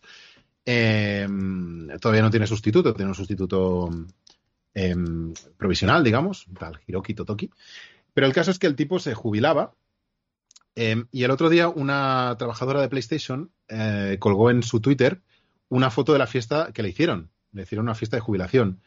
Y, en la foto salía él con un montón de trabajadoras y trabajadoras de PlayStation bastantes, no sé, pues debían ser 15 personas. En primer plano hay 10, no sé, de fondo hay más, bueno, bastantes personas. Eh, el tío sonriente, eh, haciendo el, ¿no? la cosa de la victoria. Eh, y la chica, pues como diciendo que había sido muy emotivo, ¿no? La despedida del, del jefe y tal y cual. Y cinco días más tarde la despidieron a esta chica. La despedida no fue del jefe. Eh, despidieron a esta chica y despidieron a toda la gente de la foto.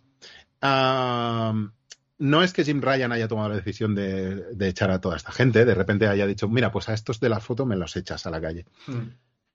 Pero tampoco es como si la decisión hubiera sido de un día para otro. Quiero decir, han echado a 900 personas, si no me equivoco.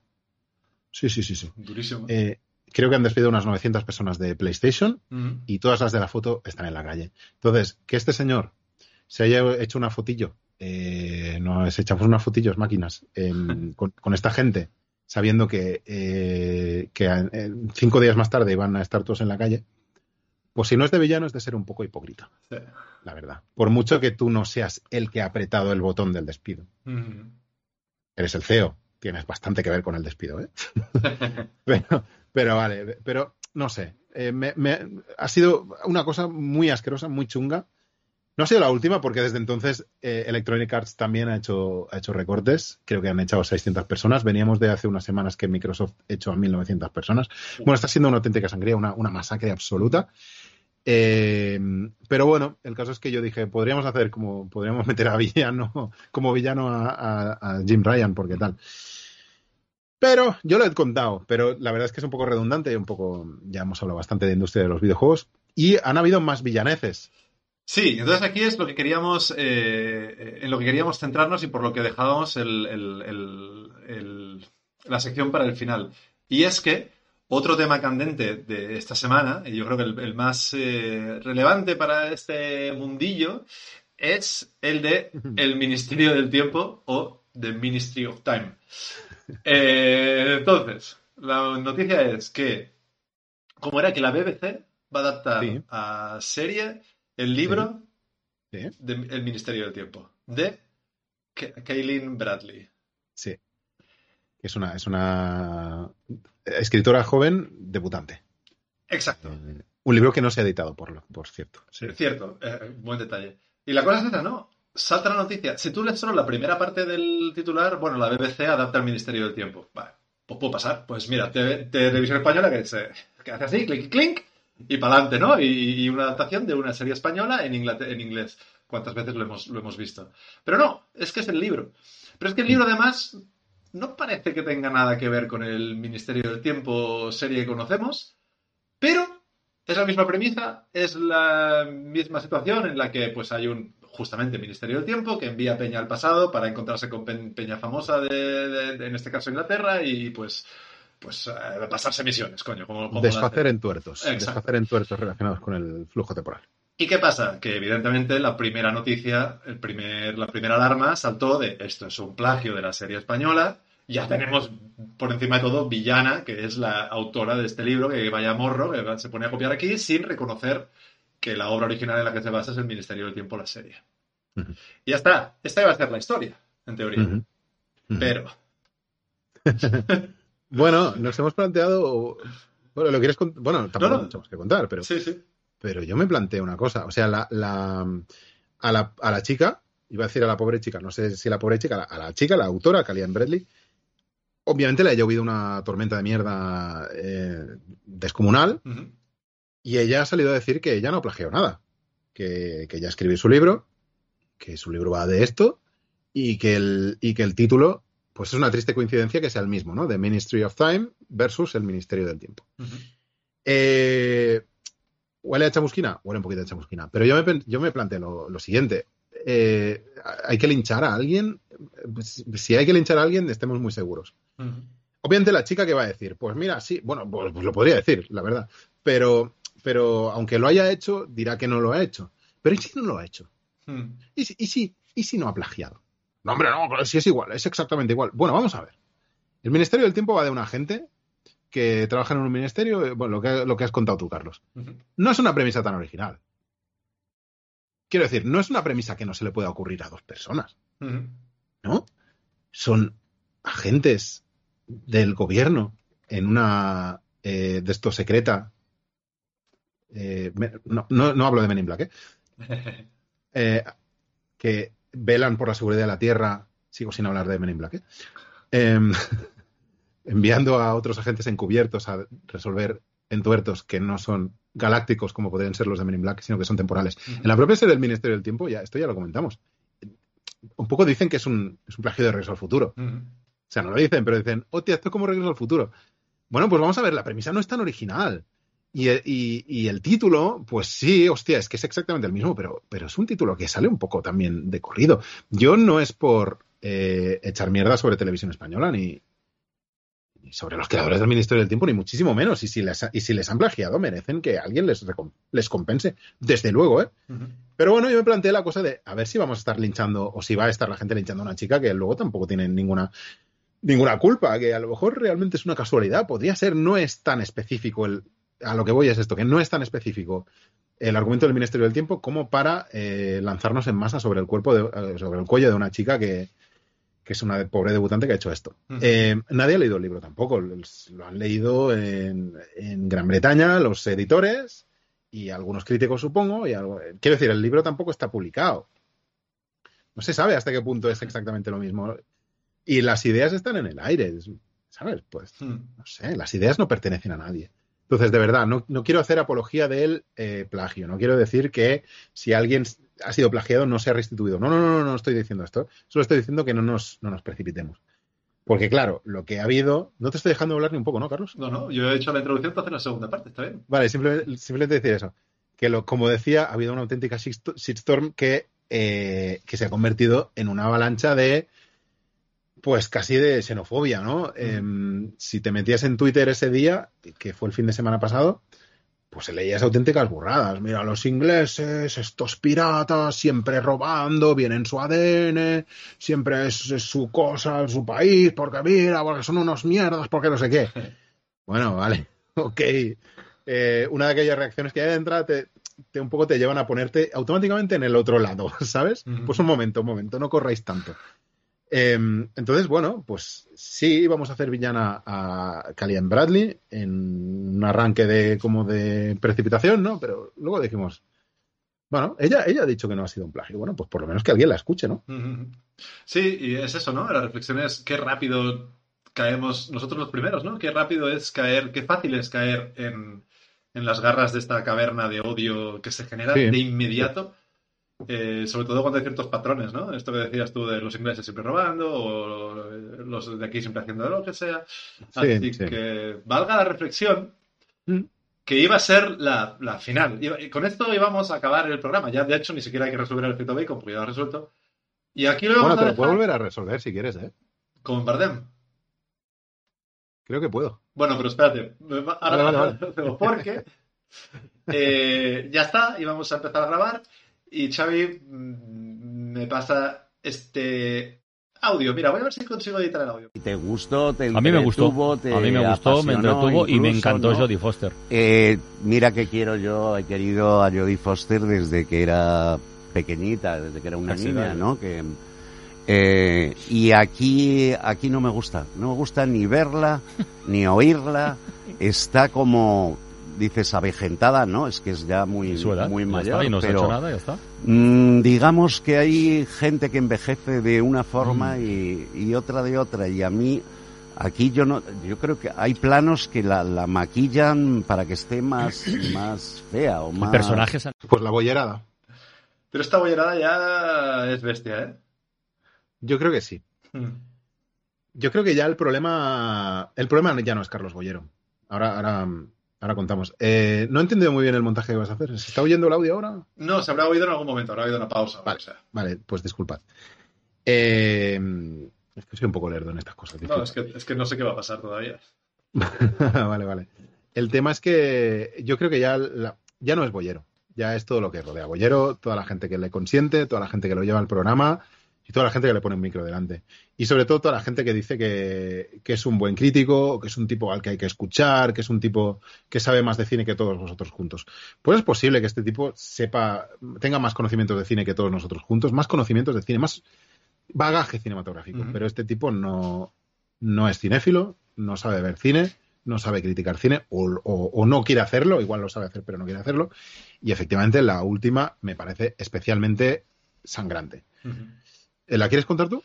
No, bueno, que ya habla mucho. Bueno, eh, yo voy poniendo, pero ya me cortas porque tú te la sabes más que yo. Eh, en el programa que actualmente, en el que actualmente participa, que es nada más y nada menos que La Ventana de la SER. O sea, no estamos hablando de un programa pequeñico. Eh, ha salido a hablar de True Detective y le han preguntado qué le parecía True Detective, pero la pregunta era ¿qué le parece Jodie Foster? Y... Bueno, creo que Francino le dice, bueno, a mí de Foster me parece que está muy bien. Creo que sí- sale por aquí, ¿no? La cosa. Vale, sí, o sea que al final la, la cosa, si lo habéis escuchado en el montaje guay, si no, eh, pondremos el Twitter en los comentarios o por aquí o por lo que sea, así que de una manera o de otra id a verlo. Eh, la cosa es que él de repente lo convierte en una, un roast a la viejunez de Jodie Foster y empieza a decir, bueno, es que esta señora ha envejecido muy mal y está muy fea y no sé qué. Y luego lo que tú me comentabas fuera de antena. Y dice, a mí cuando me gustaba Jodie Foster era de pequeña. Entonces, aquí empieza lo problemático. Bueno, no, aquí no empieza. Aquí No. Es muy problemático todo. Todo, es muy todo. problemático todo. Recordemos que, que Bollero ya hizo su particular roast de, de toda la serie, de, bueno, toda la serie, no, de la actual temporada de, de True Detective, en un artículo que publicó en El País en el que la tachaba de. Bueno, no me acuerdo cómo iba, pero venía a decir que, que hay demasiadas mujeres en esta serie. Eh, si no decía literalmente esto, casi. Decía que, que la obra de Nick Picciolato, por cierto, no se llama Picciolato, o sea, ni siquiera, el tipo ni siquiera escribía bien el nombre del creador, eh, ha, sido, ha sido corrompida por, el, por la agenda feminista, ¿no? Venía a decir un poco esto Mm. Y que, y que está hasta las narices de tantas mujeres y que la inclusión forzada y toda esta puta basura, ¿vale? De, de, de misógino y de, y de, y de persona asquerosa. Mm. Porque lo siento, eso es lo que es esta persona, una persona asquerosa. Porque una persona a la que le pregunta por una- un presunto crítico, al que tienen, supongo, como mascota. Me imagino que lo tienen como mascota y para generar esto que está generando aquí, Sí. ¿vale? Para generar comentarios en redes y para generar que gente como nosotros, que no somos mucho nadie, pues estemos aquí rajándonos las vestiduras porque mira lo que ha dicho Bollero.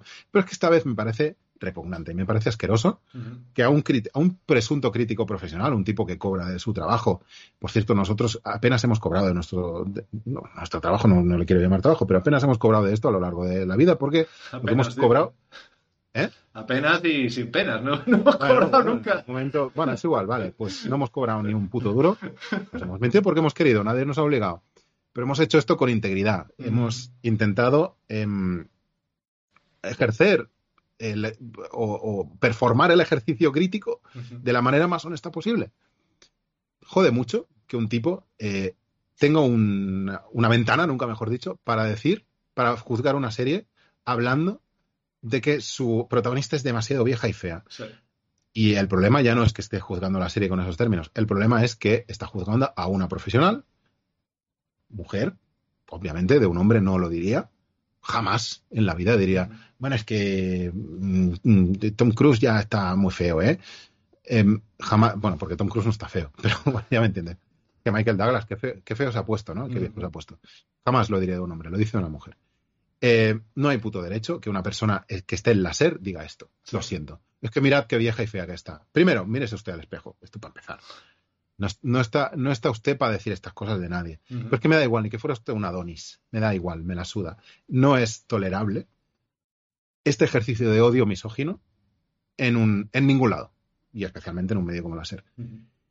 Entonces, eh, la mascota de la SER, la mascota de la ventana, eh, qué gracia, uy, cuánto, cuánto vitriolo que suelta Bollero, ah, cuántas cosas que dice, ah, cuántas no sé qué, vale, jiji, jaja, pero esto no es tolerable, no es tolerable. Ujú. Y luego está el tema que has dicho tú, ¿eh? aparte, eh, em- le pregunta por su valoración de Jodie Foster y, y- y cuando dice que no le gusta, está entrando en lo físico, sin embargo ha dicho que cuando sí le gustaba era, es cuando era una niña. Entonces tenemos que entender que también ahí está valorando un, un- esto ya es delictivo. Sí. Entonces yo tampoco quiero entrar en cosas delictivas ni en acusar de delitos a nadie, pero se acusa solito.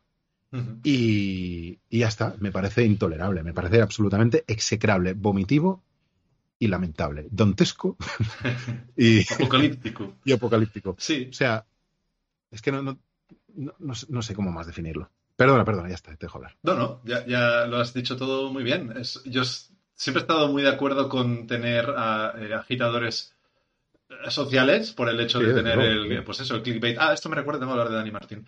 Eh, y este tío siempre me ha parecido que cumplía precisamente el objetivo de ponerme muy nervioso, de odiar y de entrar a tuitear y no sé qué, pues toma, engraso más la máquina esta, ¿no? Pero, tío, dentro de la inofensividad. O sea, que él ponga una estrella a una. Ponga el único. Cuando vas a Film Affinity y es todo verde, verde, verde, verde, un punto rojo, sabes que es de bollero y sabes que va a decir, me he dormido durante la película. Eh, ya Sí. está. Entonces tú te enfadas y vas a Twitter y generas. Pero Ojo, un- ojo, muy a favor, perdona, eh, perdona que te, te interrumpo un momentito. Muy a favor de todos los puntos verdes y un punto rojo. Muy a favor del concepto hay un punto rojo. Claro, claro, claro, claro. Porque tiene que haber gente que vaya en contra del mainstream y en contra del. Está muy bien. Lo que no estamos a favor es que ese punto rojo siempre es de la misma persona y con el mismo motivo. Y sabiendo que ha visto 20 minutos de la película. Esa es la cosa. Cuando esto- dice. Sí, no, no, digo que el- cuando el comentario es me he dormido. O sea, él no dice punto rojo porque Dune 2 es un aburrimiento, porque la película repite. No. Él le pone el punto rojo porque dice a los 15 minutos me fui a hacer un pis y no volví.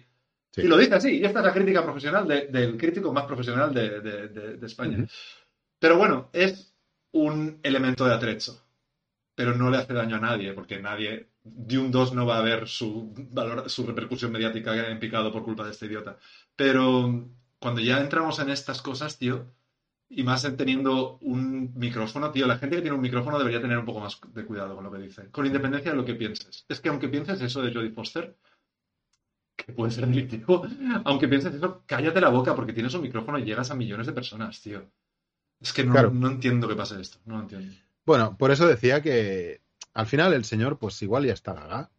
Mm. Porque una persona que una persona capaz de decir esto en abierto es una persona que, bueno, pues que ya no tiene todos los patitos en fila. Mm. Eh, pero no es posible que la gente le siga dando un micrófono a este señor. Es. Porque en este país, bueno, en este país, eh, sigue habiendo mucho esta idea de, no, no, a mí el único crítico que me gusta es Bollero. Sí. Todos los demás críticos son unos pedantes, todos los demás críticos son unos... O sea, el, la cantidad de críticos cinematográficos acreditados y no que hay en este país es gigantesca, Sí, sí. enorme. Todo el mundo es crítico de cine. Y hay algunos que son buenos y hay algunos que son muy buenos. Y no todos son eh, snobs y no todos son eh, que se hacen pajas mentales. No, hay críticos para todo y hay algunos que son muy buenos en sitios muy insospechados. O sea que esa idea no es cierta, pero sigue existiendo la cosa de no, no, es que a mí el único que me representa es Bollero, no, joder, es que Bollero es el único que dice las cosas como son. Bueno, pues cuando viene tu suegro y te dice, bueno, yo es que leo el país porque Bollero me representa mucho, pues está muy bien, pero en el momento en que le oyes decir estas mierdas, porque esto es basura, lo otro también es basura, ¿eh? Pero esto es basura especialmente infecta y nociva, pues ahí es cuando ya es preocupante la cosa. Y espero que la SER tome medidas en el asunto. Sí, un señor de un podcast que no conoce a nadie, que no es nadie y que, y que ha dedicado media vida a esto sin cobrar un duro, está diciendo esto. Pues mira, lo siento, eh, pero es lo que pienso. sí, totalmente de acuerdo, ya somos dos. Sí, Estoy- sí, he estoy dicho, un- he uno, pero debería haber dicho dos. Sí, sí. Sí, Vale. sí. Pues eso, pues eso, ya está. De, de loquito que, que a este tío encima da un poco de repelús. Mira, voy a hacer un poco de body shaming. Me da repelús mirarle. Hala. Sí, Eh, lo comido por lo servido. Sí, y nada, nada, lo que te decía ya para rematar, eh, que Dani Martín, el del canto del loco, eh, en un intento de volver a ser mediático, creo, le ha dedicado una canción a Esther Expósito. Pero que es muy babosa y muy chunga. Y que Dani Martín tiene 25 años más que Esther Expósito, tío. Que no tiene esa edad. Uy, va, el grooming, tú. Tío, increíble. O sea, que me tiene muy 25 loco. años, literalmente 25 años más. Por ahí tendrá, claro. Pero ahí. ¿qué edad tiene cada uno de estos? Pero Esther Expósito no es mayor. Y él es más No, joven. Este Expósito tendrá 24 años, 25 años. Ah, sí. Por ahí, Y él tendrá. tiene, bueno, tiene, claro, Él 50. tiene ya por, encaja. por ahí 50, sí, tendrá. Y, y es terrible, tío. Y es como, ay, que le grito, ay, que me vuelve loco, que te gires, que no sé qué. Es como, tío, por favor.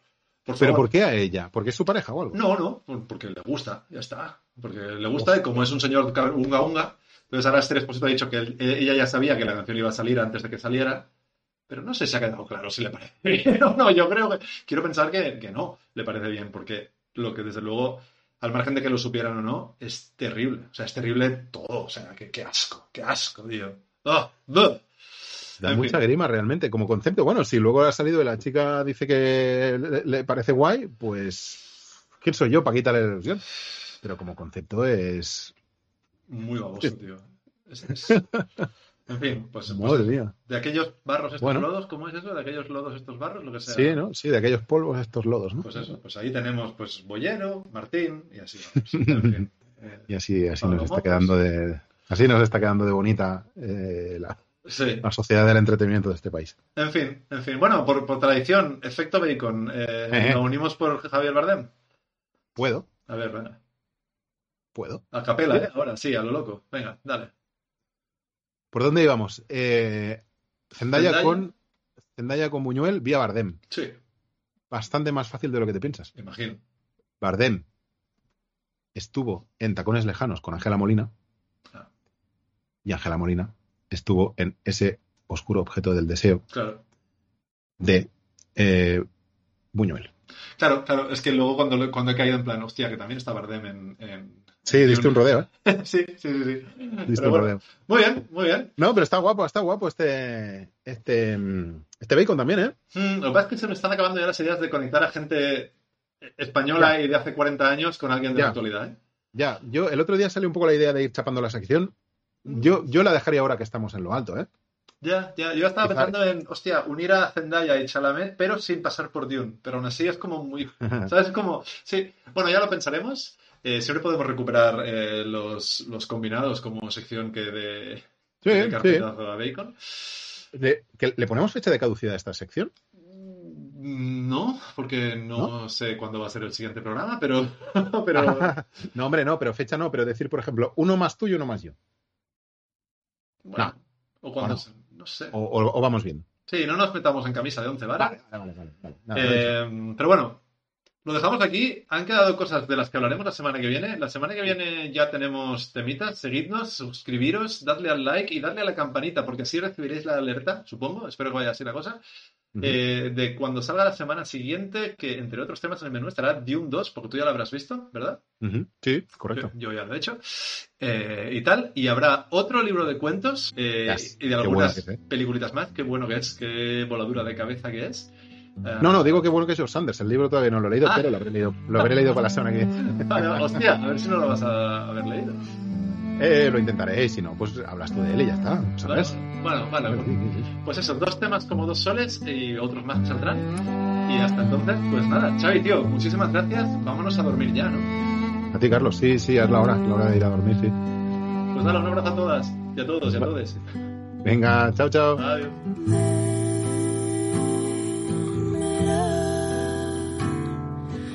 Es